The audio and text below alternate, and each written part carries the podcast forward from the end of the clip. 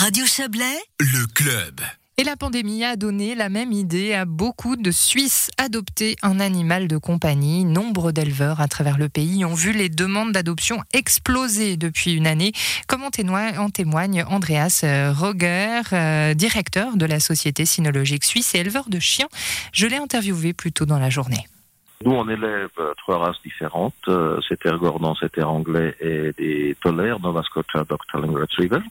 Et puis dans les races qui sont à la mode, le Toller, c'est un chien qui est à la mode pour le moment. Euh, il est très agréable, il est petit, il est très agile, il est très sociable et on a normalement une demande par semaine sur l'année. Euh, ces derniers temps, on a une moyenne d'une demande par jour. Et ça, c'est quand même un, changement euh, qui est énorme. Et puis, euh, on pourra jamais satisfaire cette demande avec des chiens élevés, élevés sérieusement. Ça veut dire que concrètement, c'est pas parce que la demande augmente que l'on va augmenter le nombre de portées dans un élevage, c'est ça? Euh, non, parce que euh, on a une planification sur les portées qu'on fait. On fait une portée par année, et puis euh, on ne pas, on ne peut pas euh, dire d'accord, euh, on sort euh, deux femelles du congélateur pour les faire saillir, ça c'est impossible.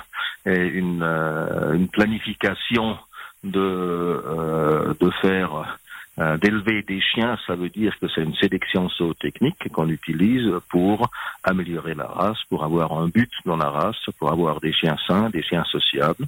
Et puis on ne peut pas dire d'accord, on augmente la production parce que la demande elle est là c'est pas dans l'élevage, c'est pas faisable. Est-ce que cette augmentation de la demande vous inquiète? Il y a certains points qui m'inquiètent un peu parce que d'un côté, c'est d'un grand plaisir de voir qu'il y a beaucoup de gens qui aiment des chiens et qui voudraient avoir un chien. Parce que le chien, il fait tellement beaucoup de choses de bien euh, à la société euh, que euh, c'est une chose que nous, on aime beaucoup. D'un autre côté, il y a beaucoup de gens qui s'intéressent pour acheter un chien, qui n'ont jamais eu un chien eux-mêmes, ou peut-être eu un chien euh, à la maison quand ils étaient enfants, euh, mais jamais la responsabilité pour un chien eux-mêmes, et qui sont pas formés ou prêts pour avoir un chien. Alors des achats euh, spontanés oui, maintenant on veut un chien, sans se rendre compte quel type de chien convient à sa, au mode de vie.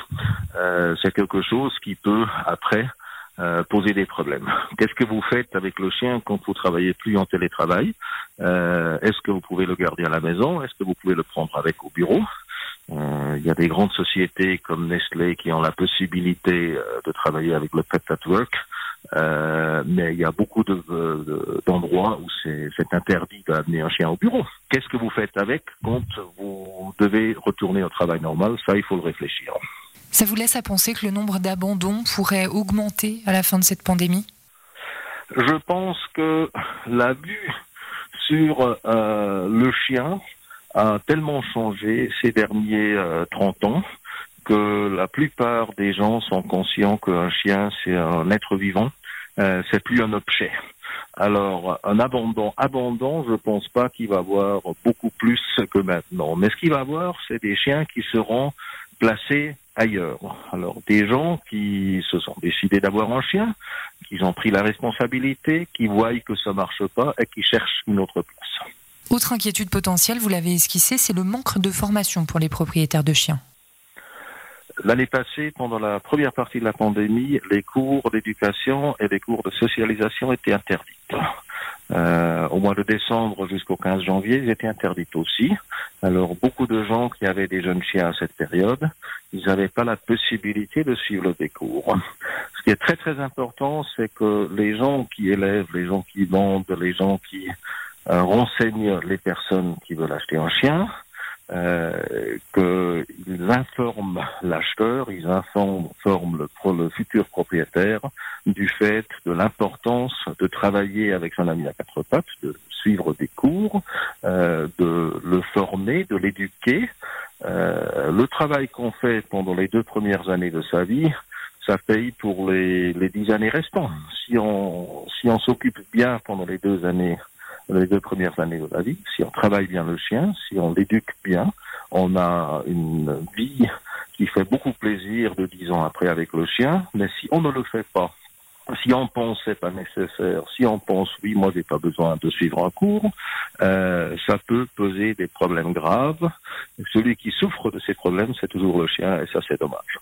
Cette pandémie, est-ce qu'elle relance le débat autour de l'obligation pour les nouveaux propriétaires de chiens de suivre des cours, comme c'est le cas en Valais par exemple?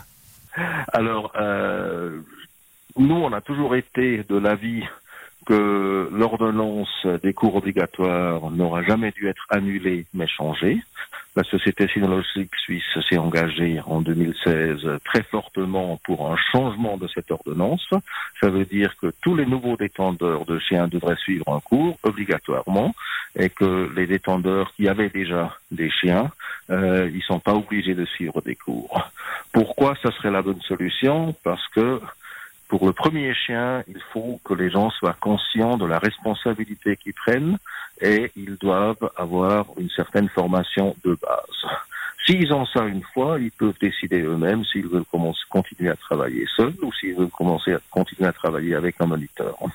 Mais euh, je pense que la solution, que, comme elle était prise dans le canton de Neuchâtel maintenant, euh, au début de cette année, comme elle est dans le canton de Valais, qu'un nouveau détenteur doit suivre un cours et doit prouver ses capacités.